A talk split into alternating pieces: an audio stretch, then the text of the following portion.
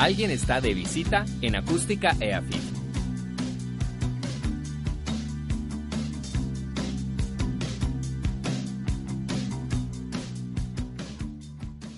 Sean todos bienvenidos a esta nueva misión de nuestro programa de visitas de la emisora web acústica de la Universidad de AFIT. Este programa cuenta con la conducción de Santiago Rodríguez y quien les habla, Manuela Moreno.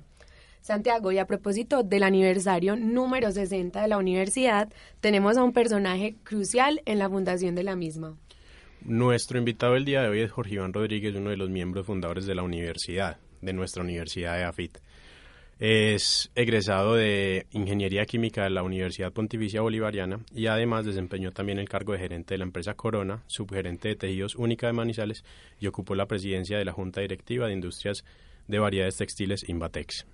Hola Jorge Iván, muchas gracias por estar aquí con nosotros. Bienvenido.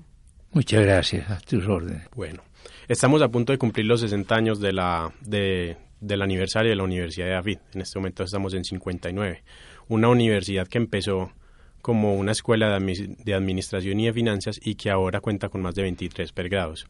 Y es una, además una de las universidades líderes del país. Jorge Iván, y quisiéramos que nos contara un poco sobre usted, pero primero nos surge la pregunta y yo creo que es la que todos queremos que nos responda. ¿Cómo funda uno una universidad? Pues tiene que tener algo de loco, porque las 16 o 17 personas que firmamos el acta de constitución de la Escuela de Administración em, no éramos docentes, ni rectores o exrectores, no teníamos nada de experiencia en la educación. Em, pero resulta que llevaba poquitos años de fundado INCOLDA, el Instituto Colombiano de Administración, fundado por don Hernán Chavarría, que era a su vez presidente de la organización Corona. Entonces se llamaba Losería Colombiana nada más la empresa de cerámica. Entonces Incolda eh, se dedicó a dar cursos cortos, sobre todo de mercadeo, de administración. Y para el efecto daba, daban conferencias allí empresarios distinguidos del país y se trajeron muchos profesores universitarios de mucho éxito. Eh, esas conferencias nos fueron motivando en diversos temas que no se daban en facultad alguna aquí en Colombia o en Medellín, porque no había facultad de administración. Entonces eso nos fue motivando y fue así como de un momento a otro resultamos unos 16 o 17 con el deseo de crear algo y surgió entonces fundar una escuela de administración. Inicialmente no se pensó en tecnológicos ni en ingeniería, sino únicamente administración. Y la meta fue, hombre, tengamos una escuela de administración, pero lo mejor que hay que se pueda conseguir en Latinoamérica. Ese fue el, deseo. Y fue así como el 4 de mayo del 60 firmamos el acta de constitución.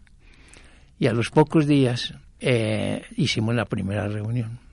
Fue en el Club Unión un almuerzo, luego la reunión, allí estábamos los, los fundadores y se nombró la primera junta directiva. Esa reunión o esa junta se llamó Consejo Directivo, no superior como es hoy. En ese entonces era directiva. Solo unos 10 años después, o un poco más, se cambió por el nombre de Consejo Superior cuando yo era un poquito más grande, ya eran mil estudiantes. Entonces, mmm, esa junta nombró presidentes a don Luis Echavarría Villegas, la biblioteca de hoy, que tiene unos 20 años, lleva su nombre, Luis Echavarría Villegas. Eh, y yo fui secretario. Por, algunos años fui secretario. Y entonces se fijó como fecha de iniciación para el mes de agosto. Y adquirimos el compromiso de que si no teníamos siquiera 60 matriculados, nosotros teníamos que, a través de becas, lograr el cupo. ¿Quién iba a pensar ahora con más de 11.000 estudiantes que hay? Pues era de locos pensar, pues, nunca pensamos llegar a los niveles de hoy, ni niveles parecidos. Entonces se matricularon el, 60, pero días antes eh, uno de ellos se descartó. Tuvimos que becar a 12 porque solo 48 pudieron entrar por per se nosotros tuvimos que vincular, recuerdo que lo sería, dio cinco becas, después cuatro creo que fue Coltabaco y dos o tres Fabricati y Coltejer y así cumplimos las doce becas que eran, entiendo, un 22% de los matriculados eran becados en ese entonces. Curiosamente, hoy, de los 11.000, casi el 20% también son becados, porque hoy tenemos alrededor de 2.000 becados. Conservando ahí la... el porcentaje. bueno. Porcentaje que queremos aumentar, por supuesto. Bueno, y antes de entrar más en materia en cuanto a EAFIT, queremos también saber un poco más sobre usted, como sobre su vida, sobre sus familias, antes de, antes de toda esta etapa de AFIT. Sí, queríamos preguntarte eh, cómo fue tu infancia, cómo fue vivir una infancia en Medellín en los 40 o donde fuera que creciste. Yo nací en Jericó y de seis meses me llevaron a lomo de mula hasta Armenia, Quindío. Estoy hablando de hace 94 años. Historia patria. bueno, allá pasé hasta mi bachillerato y luego me trasladé aquí a estudiar a la a la a la UPB, Pontificia Bolivariana, a estudiar ingeniería química. ¿Y por qué surge ese interés de estudiar ingeniería química? Yo pensaba era medicina, porque mi papá quería que yo fuera médico en ese entonces uno era más o menos, con pocas excepciones, lo que el papá quería. Y entonces yo me orienté por la medicina, pero leyendo revistas de, universidades me, gustó mucho porque desde bachillerato a mí me gustaban mucho las ciencias y las matemáticas y, que me han seguido gustando felizmente. Eh, pero por eso me orienté por la ingeniería química, me gustó mucho y entonces le dije a mi papá que, que yo quería era eso. Bueno, y dijo, está bien. Y además tengo entendido que fue la primera promoción de ingenieros químicos de la UPB. No, no, no, no. Eh, éramos la quinta o ah, sexta. La quinta, la quinta o sexta. Perfecto. Cuando yo entré salían los primeros egresados, eran cinco años. Perfecto. Eh, entonces estudié aquí ingeniería química.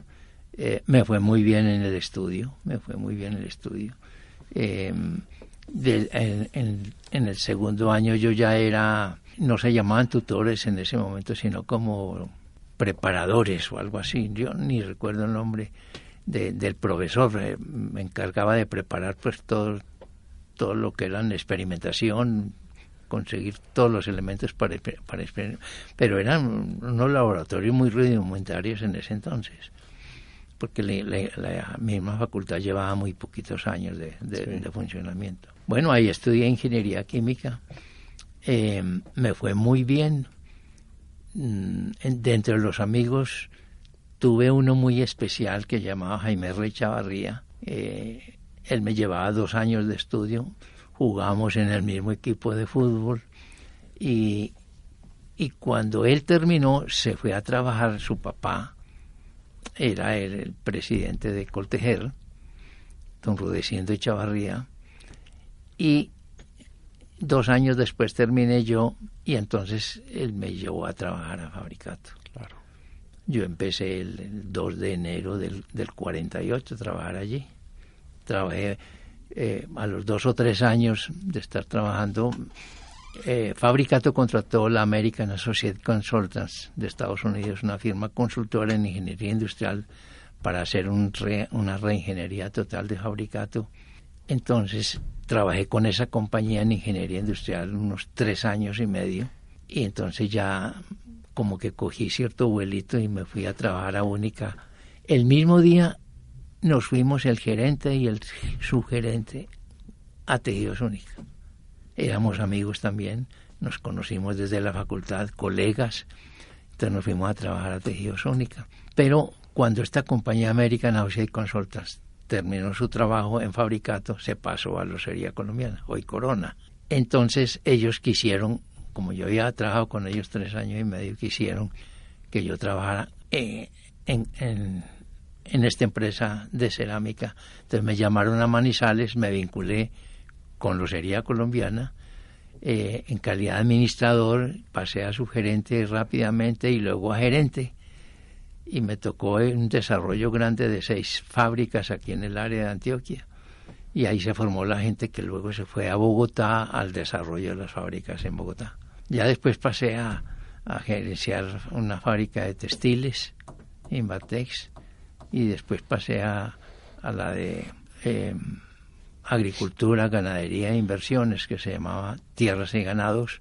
En esas tres empresas trabajé día, 12 años y luego ya me retiré. En, esas han sido mis funciones principales. Estuve en las producciones de camarones, textiles, cerámica. De todo un poquito. De todo un poquito. Aprendí de todo un poquito. Ah, eso está bien. Bueno, estuve en varias juntas, en fin, y llegué por último a, a saberes de vida aquí a, aprender más. A aprender más a eso. Y ahí llevo como 13 o 14 años y no me he podido graduar. Bueno, le recordamos a nuestros oyentes que seguimos aquí en De Visita con Jorge Iván Rodríguez, uno de los fundadores de la Universidad de AFIT.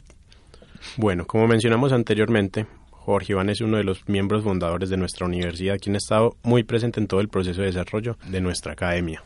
Una pregunta que yo creo que le surge a los oyentes y a nosotros acá presentes es como, ¿qué estaba pasando por tu cabeza mientras ocurría todo esto, todo de la fundación, todo de la creación de la universidad? Una vez adquirido el compromiso, pues nos, tuvimos muchísimas reuniones, año o año y medio antes de la, de la firma de la iniciación de la escuela, y hacíamos muchas reuniones qué hacer, cómo hacer que esto funcionara y que funcionara bien como pensábamos. Entonces se nos ocurrió y nombramos, se nombraron comisiones para ir a Estados Unidos a ver cómo funcionaba esto de escuelas de administración. Entonces, la, más receptiva fue primero Syracuse y se hizo un convenio con ellos para desde el principio tener la asesoría y fue así como vinieron unos cinco profesores de Syracuse a trabajar aquí de tiempo completo y se le abrieron las puertas en Syracuse a, profesores de AFID para ellos tener especialización, posgrados allá. Eh, luego acudimos a, la, a Georgia y se hizo un convenio similar también de cinco años y convenios que funcionaron muy bien. Y a unos años después, entonces, cuando se teníamos en mente la creación de la ingeniería de producción y lo del Instituto del Plástico. Entonces fue en Alemania, con las universidades de Aachen y Bochum, que están en, en el Valle del Ruhr, en la parte nórdica de Alemania, en, el estado de Renania, Renania del Norte. Y, y, todos esos convenios, todos esos convenios nos iban estimulando más y más y más a, a seguir creciendo. No, y en, este momento, pues, EAFID es una de las universidades que tiene más convenios con universidades exteriores. Eso uno se puede ir a estudiar casi que a donde quiera, a muchas universidades del mundo. 281, creo, creo que hay 200, tengo por aquí una cifra de 200, 281 convenios con 34 países. Y de esos 34 países hay 23 de doble titulación.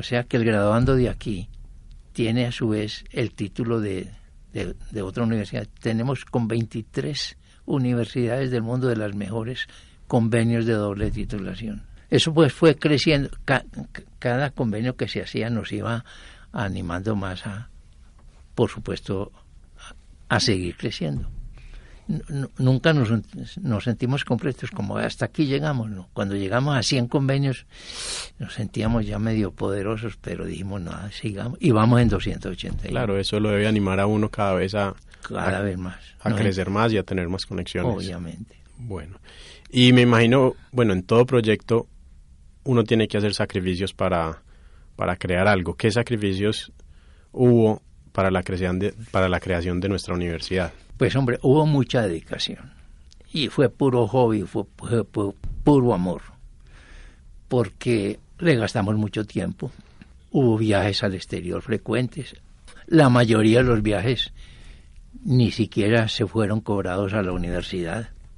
Era un amor, pues, quijotesco, como te decía en alguna oportunidad, sin ningún interés los miembros directivos del Consejo Superior, desde la fundación no le hemos ganado un peso a la universidad.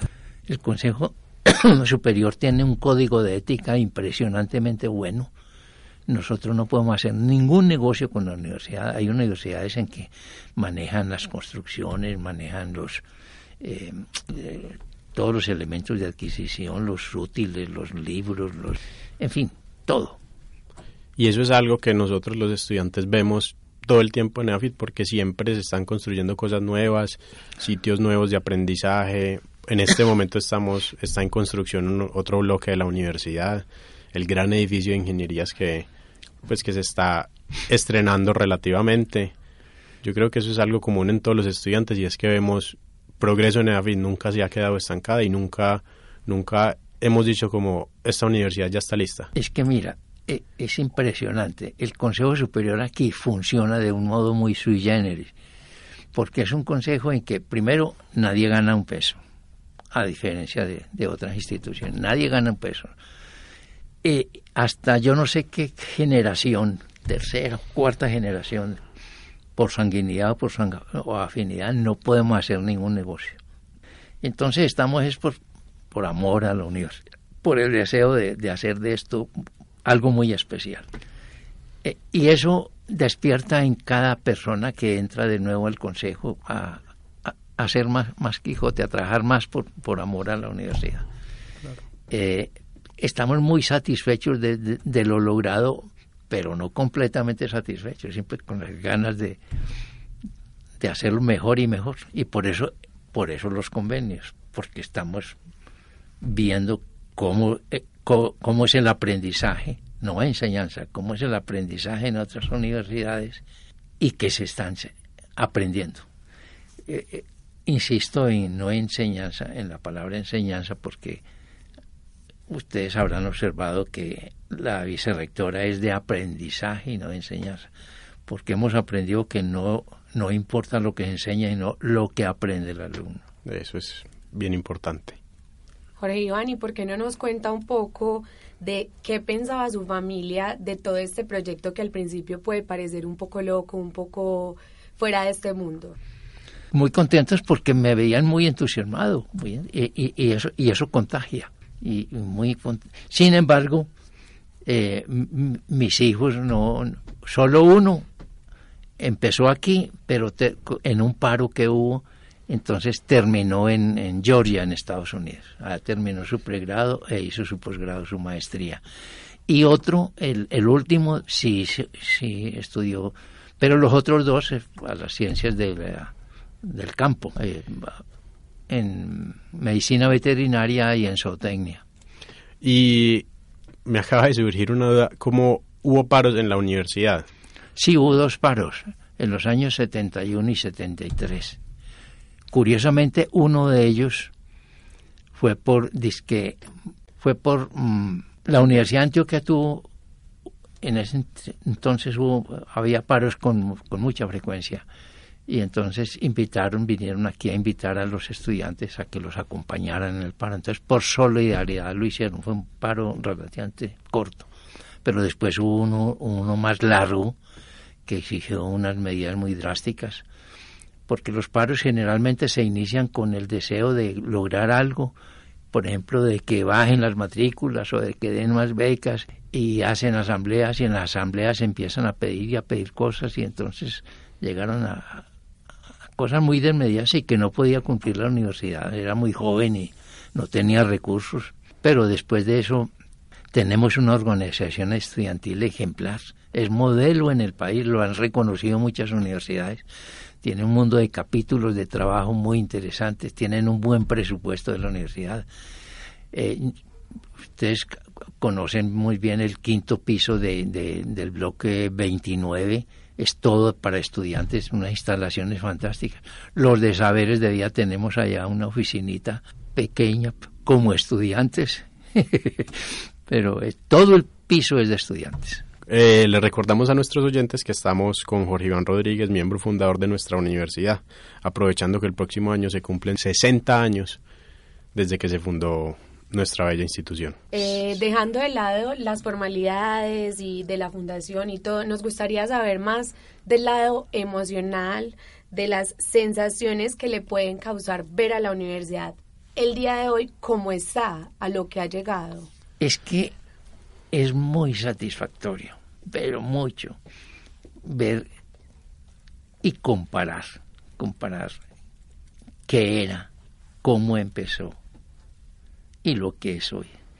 Es que imaginarse uno, imagínense ustedes, qué puede sentir uno pensando inicialmente en una escuelita de administración con 59 alumnos, en un local alquilado a 2.200 pesitos mensuales, poquito menos, menos de un dólar por mes el arriendo, sin tener experiencia en ese campo y llegar a tener hoy esta universidad.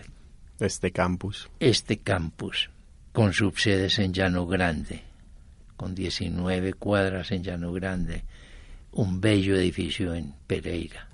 Tenemos una casa modesta en Bogotá porque no hemos podido conseguir un local adecuado. Tenemos presupuesto aprobado para hacer algo grande en Bogotá, no para pregrados, sino posgrados. No queremos subsedes con, con pregrados. Entonces, estar en, en, con 281 convenios, con 34 países, en 34 países, con 23 dobles titulaciones, ¿qué sentirá uno, por Dios? Este edificio de, de, idiomas, el Instituto Confucio, eh, cuarenta y pico especializaciones y otras tantas maestrías, seis doctorados, once mil y pico estudiantes en pregrado, dos mil y pico y con dos mil becados. ¿Qué sentirá uno, por Dios? Eh, esto es, esto es muy emocionante y, y, le acrecienta a uno el deseo de seguir estudiando. Claro. La, la prueba personal es mía que llevo 13 o 14 años en saberes de vida y, y sigo hasta que mentalmente, pues, yo no sé cuándo va a llegar ese día. Mucho tiempo más, esperemos. Pero es que ya no 24 de abril, eso, eso no y, sé cómo estoy aquí. y mencionaste algo y es que, bueno, el campus de la universidad no empezó acá, muchos no saben, muchos creen que este ha sido el campus desde siempre. No, es una historia muy breve voy a ser breve. Alquilamos a 2.200 pesos el sexto piso del Banco Central Hipotecario de Medellín en el, en, en el año 60, cuando empezamos allá en agosto 17. Allá estuvimos en, en, en diciembre de ese mismo año, o sea, los seis, siete meses, eh, compramos la casa a Fabricato, en la calle, en la carrera El Palo, entre la playa y Maracaibo compramos una casa en donde había una clínica ortopédica de un médico Jorge Uribe Velázquez. Eh, esa casa era de fabricato y se la compramos en 230 mil pesos. Luego, eh, ese mismo año, a fines del año del 61, compramos el primer lote aquí de 17 mil metros.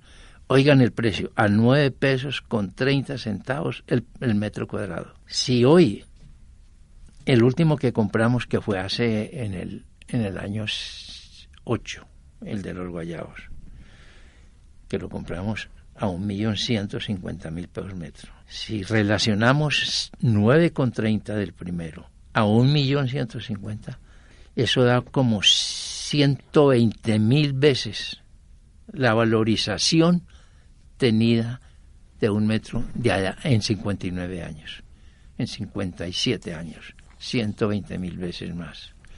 Entonces, este crecimiento lo, lo, pues, lo emociona a uno lo, y lo estimula a, a, a seguir progresando. Por claro. último, nos gustaría que nos contara Jorge Iván qué le genera a usted ver a sus familiares, a sus hijos, sus nietos, bisnietos, siendo parte de la universidad que usted con tanto cariño formó. Yo creo que soy el único que tiene cuatro generaciones estudiando aquí. Cuatro generaciones. Y eso, imagínate cómo estaré orgulloso de tener cuatro, y creo que soy el único, de cuatro generaciones simultáneamente estudiando aquí. Bisabuelo hasta bisnieto. Tengo un bisnieto. Eso me, me, da mucha vida, tanto que mi señora dice que, que, que no es mi segundo hogar, sino mi primer hogar. Y, y, y es más o menos cierto. Viniendo, porque semanalmente pues Bien, es, es saberes No. de vida. Es un proceso muy bonito. Bueno, Jorge Iván, hemos llegado al final de nuestra emisión de hoy. Muchas, muchas gracias a nuestros oyentes por acompañarnos y a usted por estar con nosotros. Pero quisiera agregar un minutico. Esto Claro. es factible. Es que, mira, ¿qué enseñar y cómo enseñar? Que es la preocupación actual debido a los cambios tan tremendos que está teniendo el, el mundo en todos sus campos. Esa es la preocupación clave y desde hace algún tiempo estamos estudiando eso. Y se van a sorprender de los cambios que va a haber en el sistema de aprendizaje y en qué se va a enseñar. Porque somos conscientes de que un estudiante que inicia hoy le va a tocar oficios que, hoy, que en ese momento de inicio no existían. Entonces, estamos para, para algo muy especial. Hace unos 15 días vino vin- del, tec, del Tecnológico de Monterrey, vino el rector con la vicerrectora de aprendizaje y, y con un miembro del Consejo Superior de, de estudiar qué estaban haciendo porque ellos están haciendo un cambio desde ya y ya lo iniciaron. Para hacer ese cambio visitaron 60 de las mejores universidades del mundo. Estuvieron- hicieron un estudio como de año y medio. Y nosotros estamos detrás estudiando, hablando con ellos cómo debe ser esa enseñanza y qué se debe enseñar. Y eso va a ser un hit como lo fue cuando vino Internet, que fuimos los primeros con, con otras dos universidades. Eso está muy bien, pensar en el futuro. Bueno, Jorge Iván, muchas, muchas gracias por aceptar nuestra invitación. Les contamos que De Visita es un programa realizado por los estudiantes del curso Radio Periodismo Formatos. Contamos con la coordinación de Alejandro González y los acompañamos en cabina Santiago Rodríguez, quien les habla Manuela Moreno, y también con la colaboración de Daniel Patiño y Valentina Giraldo. Muchísimas gracias. Gracias a ustedes. Hasta pronto.